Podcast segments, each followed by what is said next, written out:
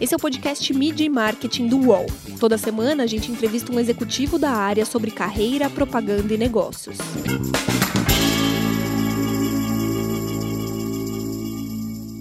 Voar sempre foi emocionante. Como tornar isso melhor? Meu nome é Renato Pesotti e essa semana a gente recebe a Lohane Ricino, que é a diretora de marketing da Gol. Tudo bem, Lohane? Tudo bom, muito prazer estar com vocês aqui. Qual é o maior desafio da Gol para falar de segurança para os clientes? Acho que, em primeiro lugar, é, a gente não trata a segurança como sendo um departamento dentro da Gol. Né? A gente trata a segurança dentro da Gol como sendo algo entregável para o cliente. Então, parte desse princípio de que não é um departamento, uma área dentro da Gol, isso aí permeia, a segurança permeia a empresa inteira. É, e quando isso ocorre, significa que está nas entranhas de todos, né? Não se, a gente pouco fala sobre o assunto para fora porque ele é básico. Não dá para se imaginar viajando sem que se tenha segurança.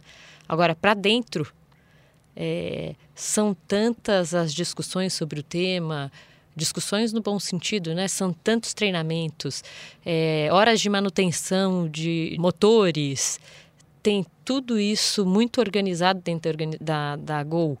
Imagina que é uma empresa de operação, né? E a segurança em primeiro lugar. O resto a gente faz para deixar o cliente se sentir confortável dentro do voo e ter prazer. E aí fica uma dicotomia. Você tem que falar do assunto, mas não pode falar muito. É, você até pode, pode falar, mas é, a gente considera que é desnecessário, porque você, o cliente que viaja com você tem que ter uma confiança absurda.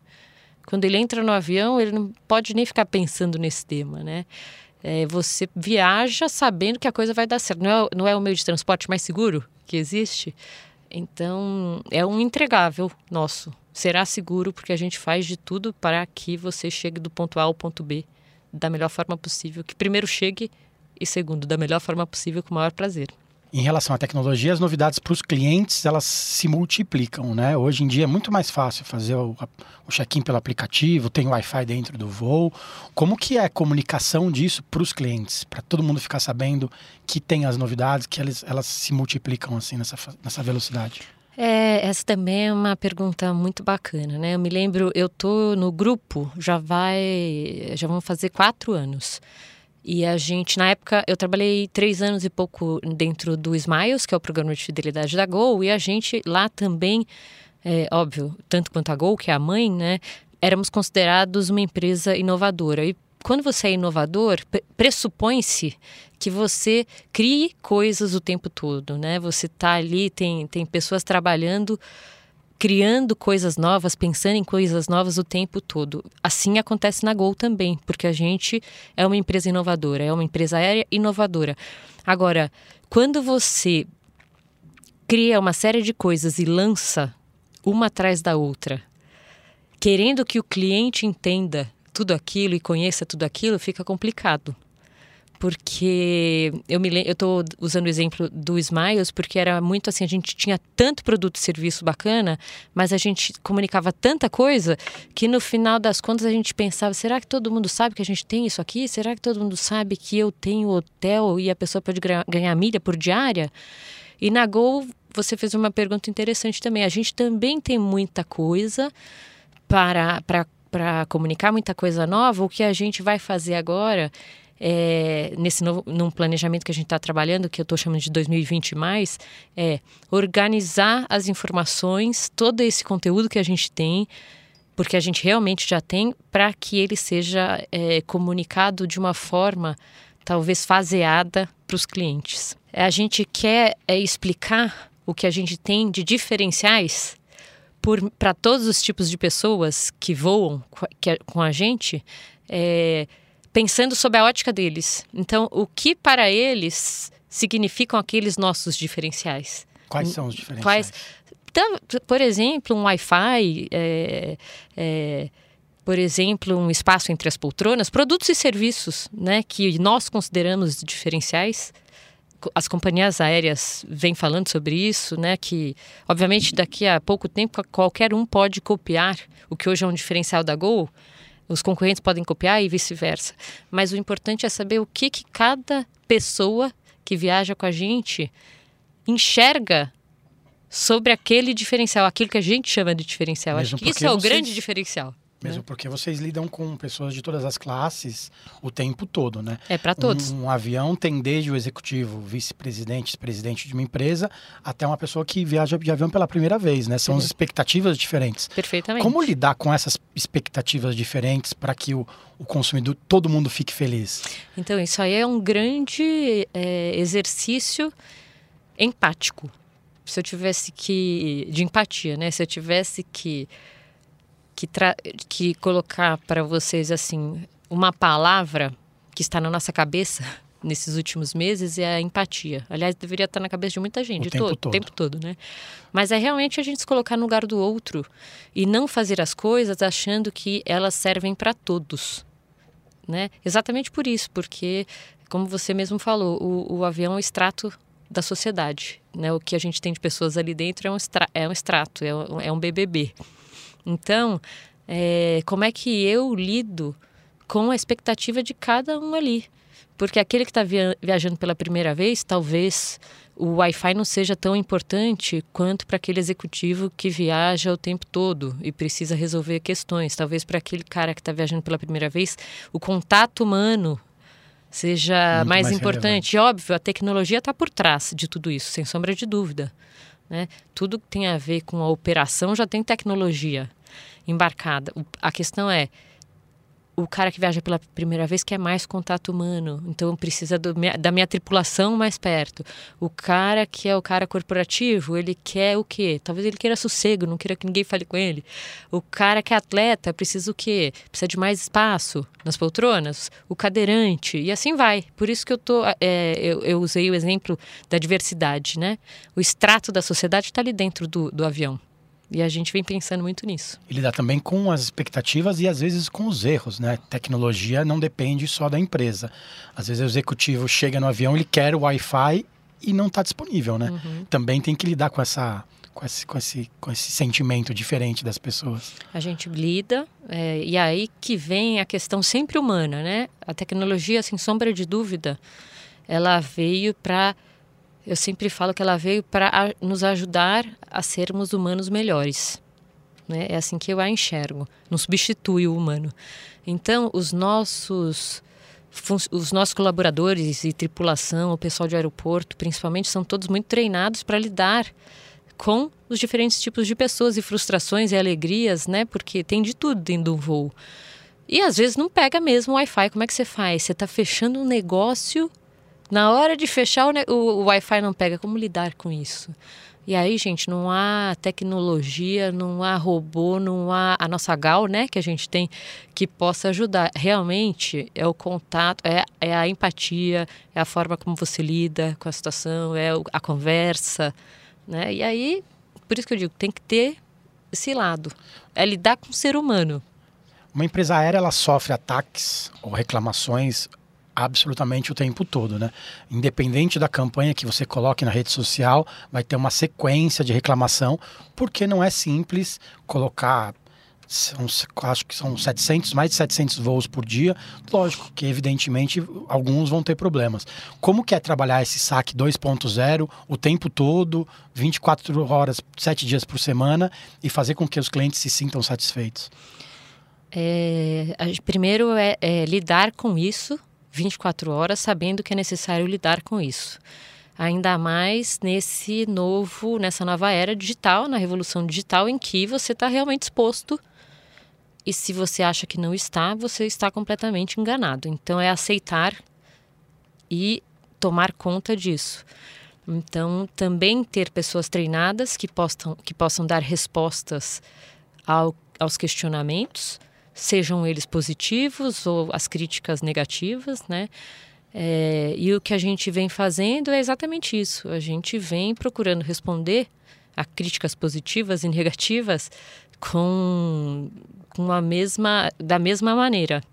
O importante é respondermos, nos colocarmos, né? Quando seja o assunto um assunto light, né? Ou seja o assunto um assunto mais cabeludo O importante é você dar um retorno não só para o cliente, mas como para a sociedade também. Mostrar que está tentando resolver Mostrar o problema. Mostrar que está tentando. É o que se espera, né? Porque eu sempre digo, se você não tem um retorno de, de algumas indústrias sobre determinado assunto, você já, já se sente inseguro. Imagina de uma companhia aérea. Então, eu acho que é o mínimo que a gente tem que fazer. E a gente se expõe, sim, porque a gente mesmo quer... É, a gente está se colocando como um agente que proporciona o diálogo entre as, entre as pessoas. A nossa revista de bordo, a, a, revista Go, ela já trata sobre assuntos polêmicos, né? Então, uma vez que você coloca aquele assunto ali dentro do avião para 3 milhões de pessoas voarem, né? Todos os meses, você minimamente está se posicionando. Se você se posiciona, você tem que ter, saber que vem, pode vir um retorno positivo ou negativo. Então você tem que estar pronto para responder. E lida, companhia aérea lida muito com a emoção, né? Completamente. É aquela coisa, é, você chega no, no, aeroporto nervoso, mesmo quem é viajante frequente, ou está atrasado, ou está adiantado, não sabe que se vai chegar na hora, ou está indo viajar de férias, ou seja, não pode perder um dia de férias. É o tempo inteiro no, no limiar da, da emoção com a razão, né? É. Se a gente pensar, né, que estar dentro de um tubo de metal por algumas horas, pode ser por uma hora apenas, é, um, com um bando de gente voando, já é um desconforto, né? Então, é, é uma coisa que mexe com a emoção mesmo. Pode ser que tenham pessoas que não tenham medo, que estão emocionadas porque vão voar pela primeira vez. Pode, pode ser porque tem pessoas lá que tenham medo realmente de voar, mas há um desconforto é, e pode ser positivo ou negativo, mas há uma sensação de desconforto, né? Então você precisa fazer aquela história, né? Vou usar aqui um pouco do, do princípio do prazer, do, do Freud. O que a gente busca no fundo é prazer, né? Todo mundo.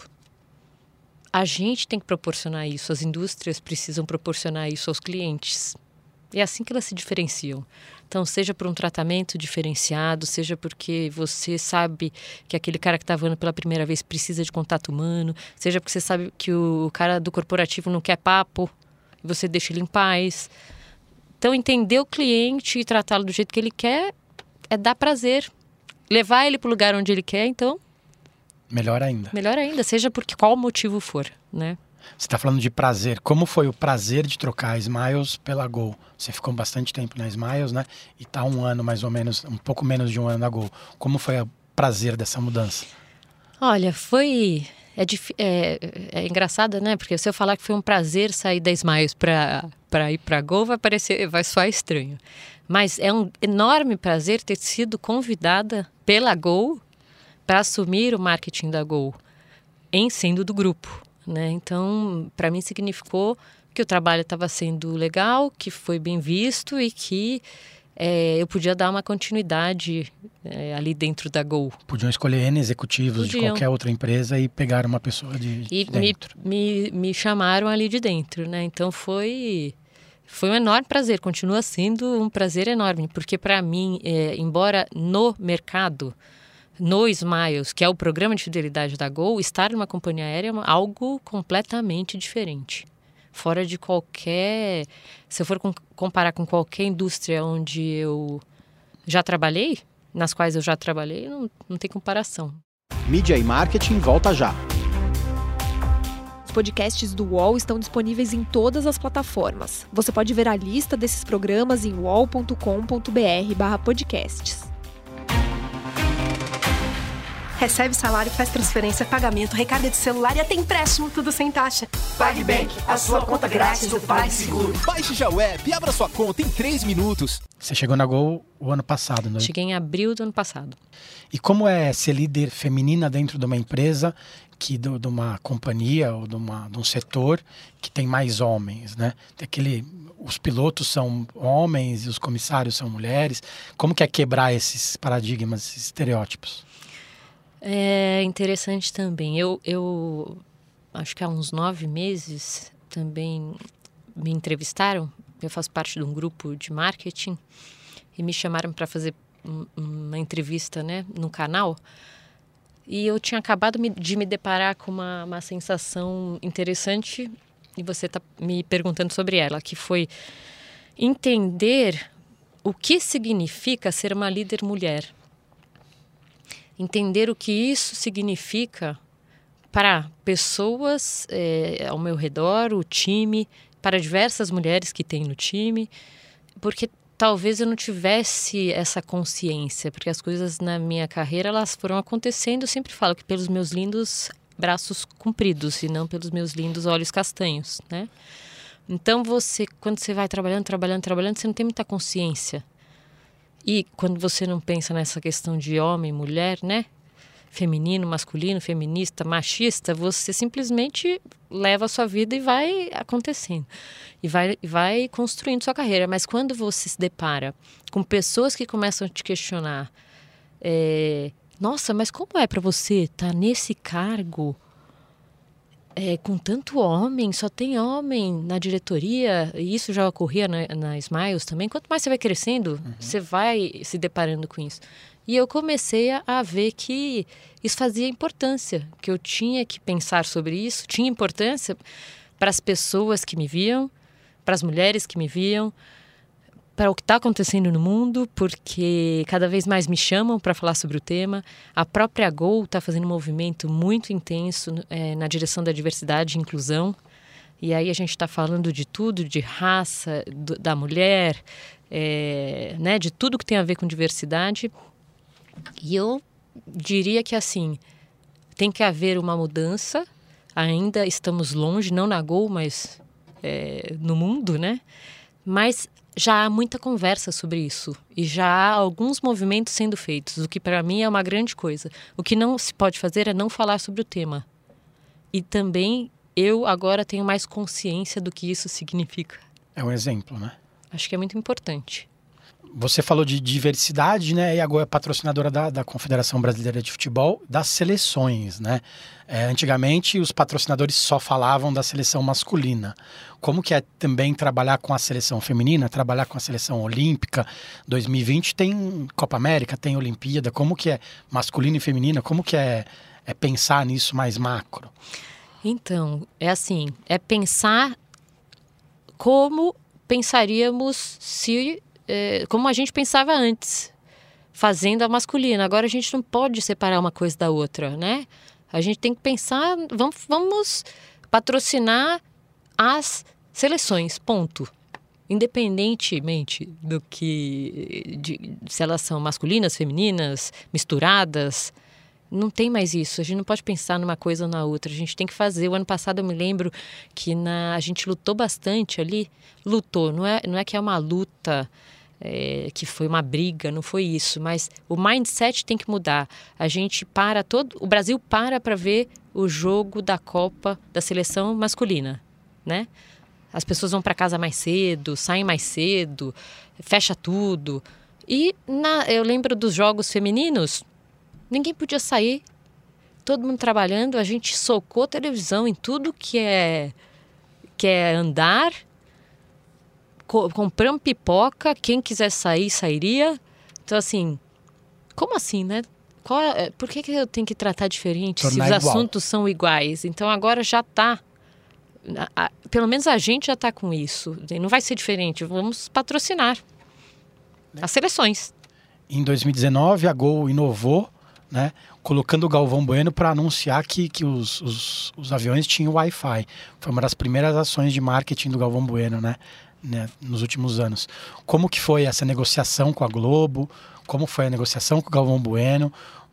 Como foi? Conta um pouco pra gente. No fundo, na realidade, o que, a gente quis? A gente, logo que soube que ele poderia fazer ações que não apenas dentro da Rede Globo, a gente já foi logo atrás, é, porque a gente achou não tem ninguém que fale, que represente, que tenha essa voz, né? Que, que você pode fechar o olho. Podem gostar ou não do Galvão, independe. Mas você fecha o olho, você ouve, ouve a voz dele, você lembra de Fórmula 1 e você lembra de, de futebol. Então a gente estava bem naquela época e pensou: ele é o cara para falar sobre esse tema, vai ficar na cabeça das pessoas dentro do voo. Imagina quando você é, fechasse, mesmo que você esteja ali, seja um cara corporativo, esteja começando a dormir, e ele começa a falar, a voz é, é, Não dá para não saber que é o Galvão. Então foi também uma das ações, acho que foi uma das primeiras inovadoras que a gente fez com relação ao tema futebol. E deu muito certo, né? Porque, é, como eu disse, tem muita gente que gosta do Galvão, tem muita gente que não gosta, mas todos gostaram da ação. Independente gente, se gosta dele ou não. Independente, porque teve muito comentário positivo. Muito, muito. De, a gente veio de tudo que é lado. E uma companhia aérea não deve lidar só com comentários positivos o tempo todo, né? Não, e tem de tudo. Por isso que eu digo, a gente tem que estar tá preparado para também ser feliz, né? Trazer o Galvão Bueno para dentro do avião torna as pessoas mais relaxadas? É um membro da família ali do nosso lado? É, também é uma forma interessante. Você colocou agora um, uma forma interessante de tratar esse tema. É, de, talvez nós não tenhamos pensado exatamente nessa questão de, de trazer um membro da família para dentro do avião, né? O que a gente pensou de fato foi trazer uma pessoa conhecida que seria reconhecida por meio de sua voz quando falasse sobre um tema nosso, um diferencial, né? Que era um produto, um serviço nosso. Mas foi, no fundo, é isso, porque quando você, a gente é tão treinado todo mundo com relação à questão da segurança. No fundo, a gente tem muita segurança por trabalhar na Gol, porque a gente sabe que não há dúvida sobre o tratamento que se dá para esse tema. Né? Mas óbvio que quando você dentro do avião consegue fazer algumas ações, a do Galvão foi uma, a gente já fez outras do tipo é, levamos hambúrgueres de uma outra marca para serem distribuídos é, por outra marca dentro do avião você vai tirando a pessoa daquele, daquela zona de desconforto que eu falei, né? Ou mal ou bem existe uma zona de desconforto e você vai fazendo o negócio ser mais relaxado. Então, é, o que se fala a bordo, as ações a bordo, a revista de bordo, né? Tudo que você tem dentro do avião faz com que as pessoas se sintam relaxados. Talvez essa sua pessoas. frase de, de você se sentir em casa, com família, é bacana. Seja uma forma de enxergar. Vamos falar um pouco de você. Né? Agora você é skatista, né? Como que fica essa mudança de carreira? Olha, tá um monte. De... Tem um bando de gente preocupado comigo. Falaram que eu vou entrar pro INSS rapidinho. então, eu já fui skatista, mais jovem. E aí a gente é, vai ficando mais velho, vai ficando mais doido, né? E a, tiramos, tirei férias, estou voltando hoje, inclusive. E aí resolvemos partir para o skate de novo. Eu, meu marido e a minha filha, que viu que nós dois compramos os skates e quis também. Só que ela está muito melhor que a gente. No primeiro dia, obviamente, ela já saiu andando. Mas é uma delícia. O que dá mais nervoso, voar ou andar de skate? Certamente andar de skate. Você é de São Paulo, né? Você teve a sua criação de São Paulo, você foi fazer faculdade fora do país. Eu sou de São Paulo, nasci aqui. É, tenho os pais professores, ambos de português, então você imagina a cobrança né, com a língua portuguesa. Meu pai ainda fala que eu sou muito chata com isso, mais, é mais chata do que ele. Eu falei que eu tive um professor chato, então. É, eu estudei aqui, é, fiz administração, e depois com comércio exterior trabalhei quatro anos ainda com exportação aérea. É, falo que não saí desse, já comecei aí nesse meio, mas aí eu vi que o negócio não era para mim. Logo entrei no marketing e fui fazendo marketing para não marqueteiros. Eu me lembro desse curso na SPM, existia que eu estava trabalhando numa empresa belga na época, na área de exportação, e a área, e a área de marketing era na frente. Eu falei, tem alguma coisa ali que me interessa. E eu comecei, faz 27 anos já que eu tô no mercado. Mas aí eu fui fazer cursos fora. Eu fui é, fora, fiz MBA aqui em marketing, depois fiz gestão empresarial aqui, parte em Nova York. É, mas sou também formada em algo interessante. Eu sou psicanalista. Eu me eu sou psicanalista especialista em psicose e crianças. E aí eu parei um tempo é, durante de 2000, junho de 2015 a, a, ju, a junho de 2016 eu parei para me dedicar somente à carreira de psicanalista, achando que eu já tinha parado, né, com o mundo corporativo. Mas aí me resgataram. Não deu certo. Ah, vai dar. Eu tenho consultório, tá tudo prontinho. Meu plano, eu falo que é meu plano A. Eu ainda estou no B. Você vai migrar ainda migrar ainda. Tempo. Mas como dizia meu ex-chefe, eu preciso ter cabelo branco. Como eu pinto, vai demorar mais um pouco. Mas né? tudo é lidar com pessoas, né? Tudo. Independente disso. No fundo é isso. Eu, a- o marketing ele é lidar com gente o tempo todo, né? É, eu brincava que minha a minha mesa sempre foi curva de rio. Então paravam pessoas ali para conversar comigo de todas as áreas, de, de equipes diferentes. Eu falava, não é possível que eu não posso fazer nada com isso, porque eu paro para conversar e não ganho nada, vou começar a cobrar. E mas brincadeiras à parte, eu fui, eu gosto muito de gente. Eu gosto de fazer essa análise, entender o consumidor, a questão da empatia, né? É por isso que eu acho que, que a revolução digital é mágica, porque você consegue tratar tirando o tiozinho lá da, da, da vendinha da esquina que tratava todo mundo, né? É, o, o cara que queria um quilo de açúcar, o outro que gostava de um quilo de café, pelo nome na, na cadernetinha. O que nos propicia isso hoje em dia é a revolução digital. A gente tem a- os dados das pessoas, a gente sabe o que elas gostam. Óbvio que tem pessoas que se sentem invadidas, né? Mas também que bacana você receber uma oferta daquilo que você quer, né? É, na hora que você Na quer. Que legal também. Não, precisa, não precisamos exagerar, né? Mas eu acho incrível. Então, adoro. Mas também sou psicanalista. Se quiserem marcar uma consulta, Tá liberado. É mais fácil ou mais difícil pedir aumento pra você, então, com isso? ah, é mais difícil. Ainda bem, senão tinha que perguntar pra equipe depois. É, é mais difícil. É, porque eu vou fazer uma análise toda profunda. Imagina, todo mundo acha que eu tô sempre analisando as pessoas, né? Deve ser fácil trabalhar. Conta pra gente um- uma campanha que você tem muito orgulho de ter, ter participado nesse seu tempo de carreira. Olha, eu poderia citar é, algumas, né? Porque foram algumas, é, é, várias ao longo da carreira, mas eu vou citar uma aqui da Gol mesmo, né? Não é para ser piegas, não, mas é porque foi muito legal. É a campanha que a gente fez da Copa América no ano passado. Ela foi, não é, não é o planejamento, não foi uma campanha de planejamento, ela foi uma campanha pontual que a gente fez, mas a gente estava no momento na empresa de é, havia questões, é, uma série de questões acontecendo. A gente também estava não cortando custos, mas não querendo usar dinheiro para investimentos em ações que, que talvez nós deixássemos para fazer mais, mais adiante. Então, tivemos que usar muito a criatividade. E aí, nisso, você começa a colocar as pessoas para sentarem juntas, para conversar, áreas diferentes. É, e, e a Copa América foi uma delas, porque a gente fez ações muito bacanas e com ideias de todo mundo ali dentro. E aí, logo em seguida, eu queria dar um outro exemplo de outra, foi a Black Friday de 2019, lá dentro da Gol, porque foi uma campanha, sem sombra de dúvida, ela. Primeiro que ela foi. Fez, foi o recorde de vendas, né? A época da Black Friday, lá na, na Gol do ano passado.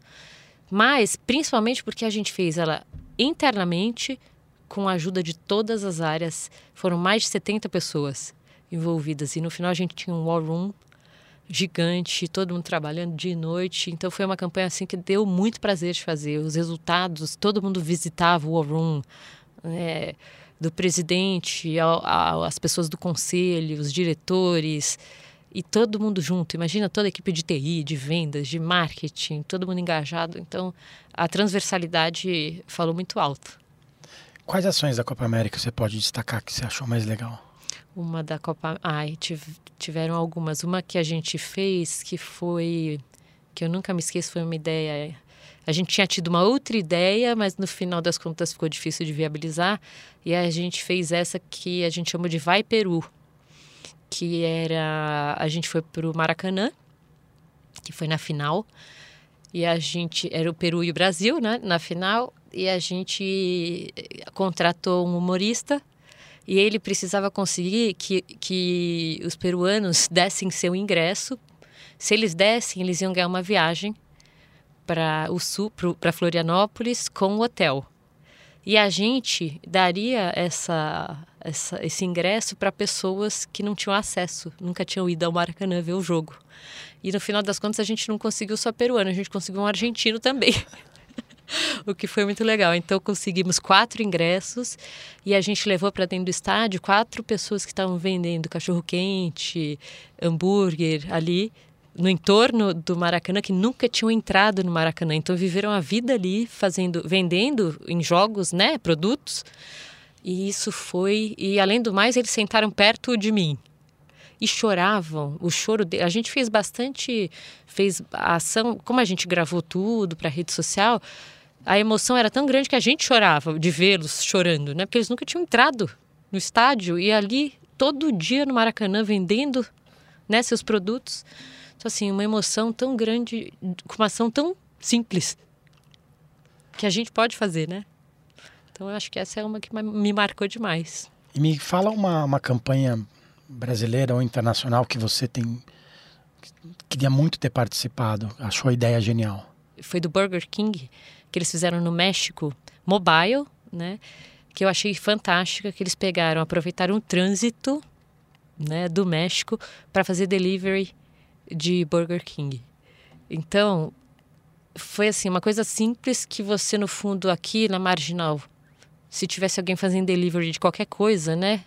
é, ia ser genial. Então você imagina que a pessoa pedia ali o, o, eu esqueci o nome agora do, de qual dos sanduíches, mas você fazia um pedido e a pessoa, o, o, o cara entregava para você ali no recebia trânsito. No trânsito. Recebia no trânsito. Então, eu achei, assim, você usou os recursos e a situação do país e de uma cidade para fazer algo divertido e que tirasse as pessoas do aquela história, sai do comum e deixa as pessoas mais leves, porque o trânsito deixa você irritado, né, desconfortável. Eu vou dizer para vocês que eu tenho sempre a Heineken na cabeça, porque eu acho que as campanhas da Heineken são sempre geniais porque elas são inteligentes. E essa da Heineken é, foi nessas últimas semanas em que a, a Dolly Parton fez aquele aquele aquele quadrinho em que ela pôs ela vestida, né, como uma foto do LinkedIn, do Tinder, do Facebook e do Instagram. Instagram. E aí as marcas começaram a fazer também. Quando eu vi a da Heineken, porque eles logo, eles são muito ligados, né? Eu já eu estava de férias, já liguei lá pro pessoal na Go, a gente fez. E, e a, ela sempre, porque eu, eu sigo muito tudo que eles fazem. Eles estavam já estavam seguindo algo que tinha sido feito, né? Quando eu olhei, a gente fez muito rapidamente o nosso e realmente teve um impacto absurdo. O nosso, por conta da Heineken que eu tinha visto e, e que veio por meio da Dolly Parton, então fantástico. Mas é uma marca que eu admiro. Legal. Né? Obrigado pelo tempo. Obrigada a você, é um prazer enorme. Valeu, gente. Semana que vem tem mais. Os podcasts do UOL estão disponíveis em todas as plataformas. Você pode ver a lista desses programas em uol.com.br/podcasts. Mid Marketing tem reportagem e entrevista de Renato Pesotti, edição de áudio de João Pedro Pinheiro e coordenação de Juliana Carpanês.